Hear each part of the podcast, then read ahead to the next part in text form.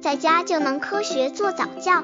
这里是早教学堂，每天为你分享早教知识。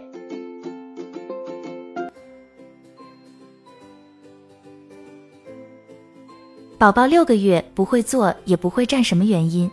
有的家长问：宝宝都半岁了，还不会坐也不会站，是不是有什么问题？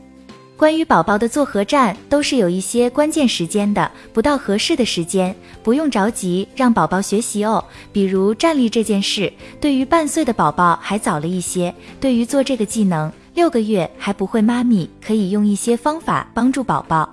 刚接触早教的父母可能缺乏这方面知识，可以到公众号早教学堂获取在家早教课程，让宝宝在家就能科学做早教。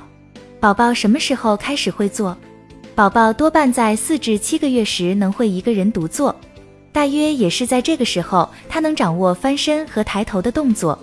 大约百分之九十的宝宝到八个月时，能够在没有支撑的情况下坐上几分钟。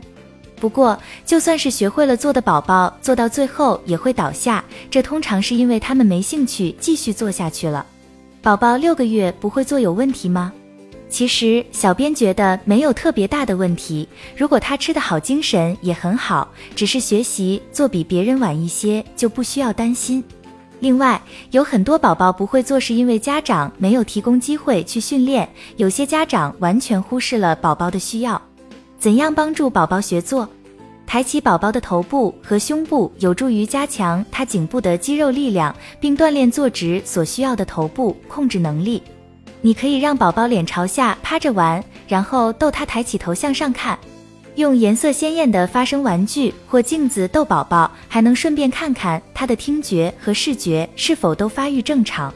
当宝宝能够做得比较好后，你还可以把玩具和其他有意思的东西放在宝宝刚好够不到的地方。在宝宝学习用胳膊支撑保持平衡时，这样做能够让他保持注意力。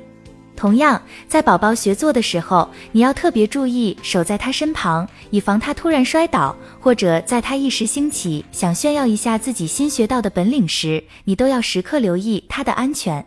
需要提醒你的是，如果你的宝宝大约六个月左右时抬头还不稳，并且也没有开始学着用胳膊支撑身体，那么下次带宝宝去医院做体检时，你应该把这个情况告诉医生。宝宝的动作技能发育有早有晚，但对头部的控制是他学习其他技能的基本前提条件，而坐又是爬、站、走路的关键因素。如果你的宝宝是早产，请记住，早产儿学会坐和到达其他发育里程碑的时间可能会比同龄的孩子慢一些。